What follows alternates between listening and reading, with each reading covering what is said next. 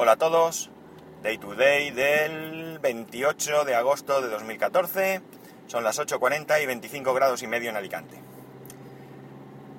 Eh, ha aparecido la noticia de que Dropbox eh, baja los precios de, de, sus opciones de almacenamiento.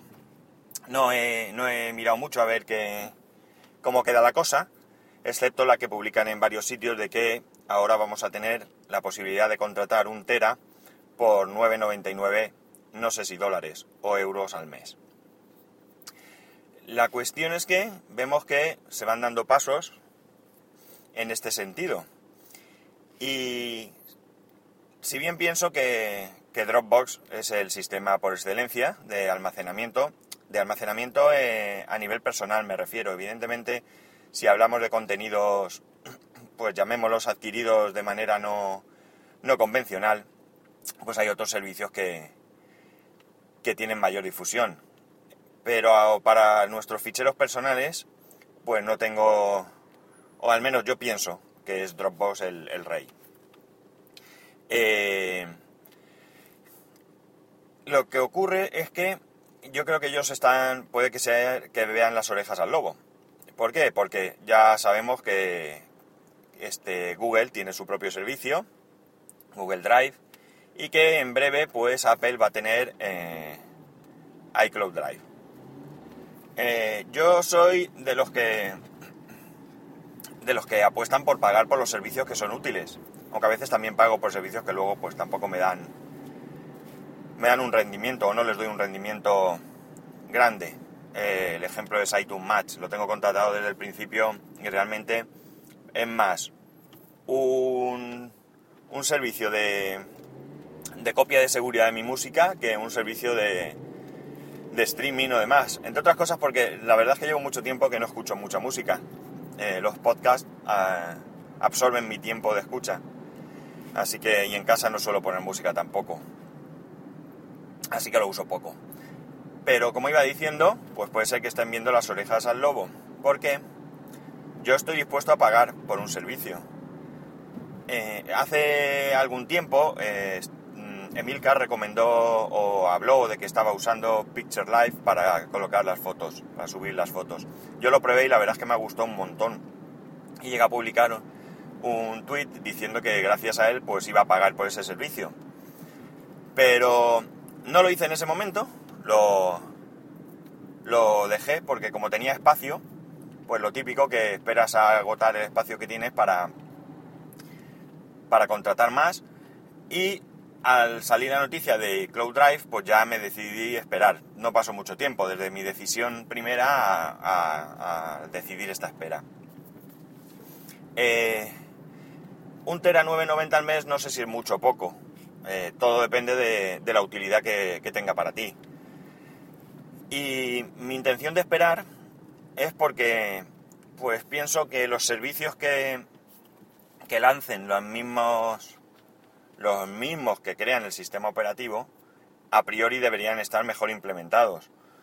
Mm, yo creo que dentro del desconocimiento que, ya he confesado que tengo por el mundo Android, eh, si tuviese un teléfono Android de uso personal, pues seguramente utilizaría Google Drive sin ninguna duda. Eh, y en principio, disculparme, en principio, si, si la implementación de Cloud Drive es buena, no lo que tenemos ahora de Cloud, que es un poco, un poco pobre, muy pobre realmente, pues entonces mi intención es utilizarla, porque esa implementación, como digo, pues seguramente sea mejor que la que puedan hacer otros, otros servicios. Todo es ver qué es eh, lo que van a qué es lo que van a ofrecer y, a qué precio. Si el precio es exagerado, pues en mi caso concreto, pues tampoco es que utilice mucho estos servicios. Yo tengo Dropbox, no recuerdo ahora mismo la, la cantidad que tengo, no sé si tengo 8 o 13 o algo así, no, no, lo recuerdo muy bien. Y tengo algunos ficheros que me gusta tener ahí disponibles, pero que en contadas ocasiones he necesitado acceder a ellos. si el servicio de, de Apple pues es económico, pues pagaré por él.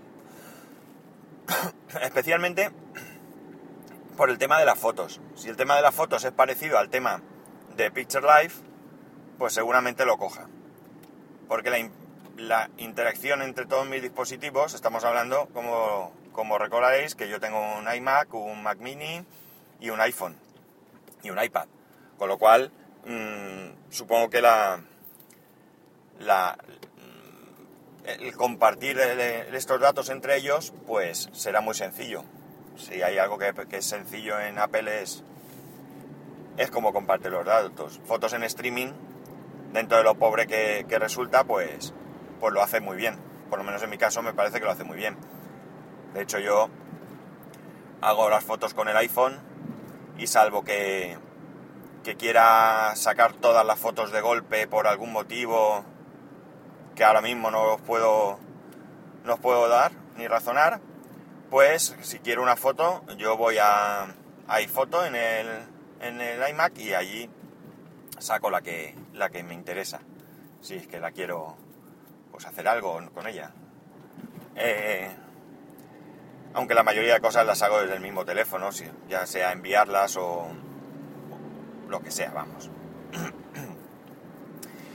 Si veo que el sistema de, de almacenamiento de Apple no es lo que a mí me gustaría, pues entonces barajaré ya el tema de pagar por Picture Life, porque Picture Life tiene una cosa que me, que me atrae muchísimo.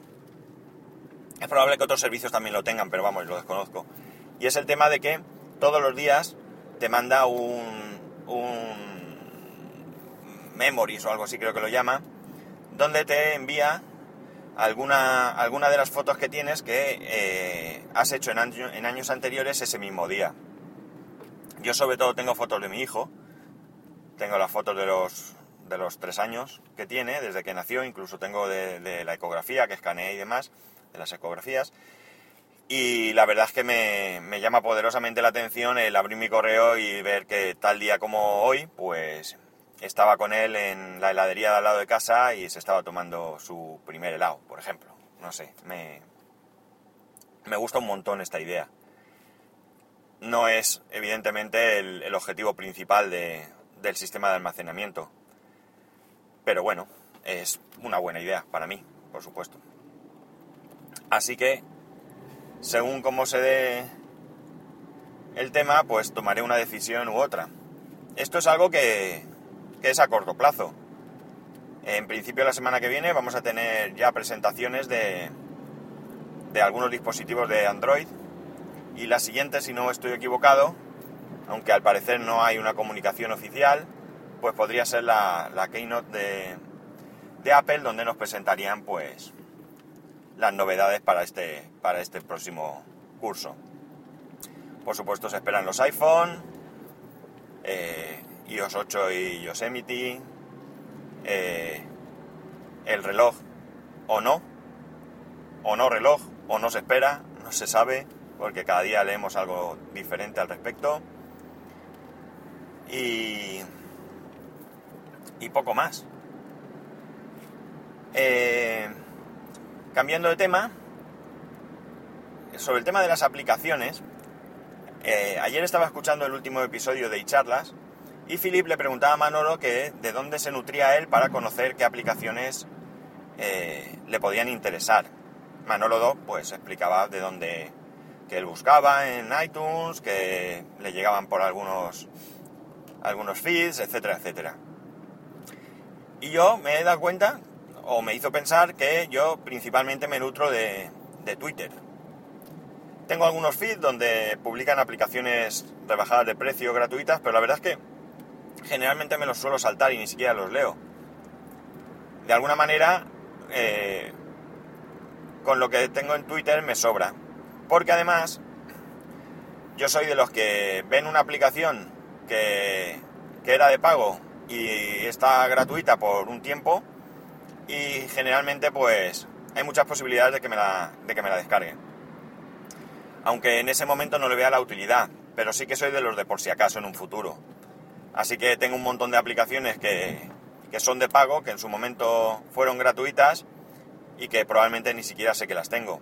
De hecho, me he llevado a veces el chasco de, de encontrar una aplicación que ya que ya la tenía, que veo que de repente es gratuita, voy a descargármela y veo que el icono es el de descargar. O sea que ya en algún momento probablemente encontré alguna otra, alguna otra oferta.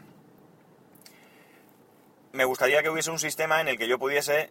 A ver, existe ese sistema que es iTunes, pero generalmente no me descargo aplicaciones de iTunes, lo hago desde el, desde el móvil o desde el iPad, porque con la memoria de pez que tengo, si lo guardo para luego, lo más probable es que cuando vaya luego, pues ya no esté esa oferta. Entonces lo descargo en el momento y punto.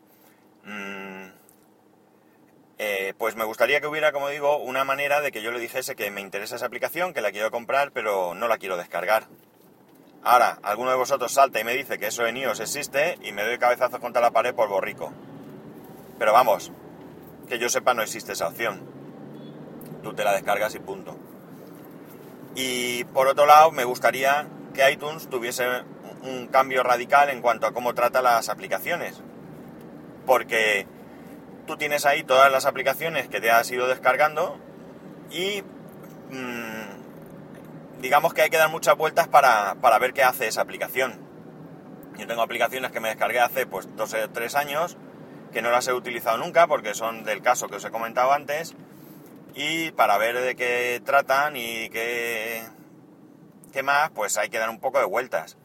Eh, no, no es difícil, pero, pero sería más sencillo que aún, aunque pudieras elegirlo si esto lo quieres o no, pues que tú tuvieras la opción de que se descargase, pues digamos que los datos al estilo de como lo hace en la App Store.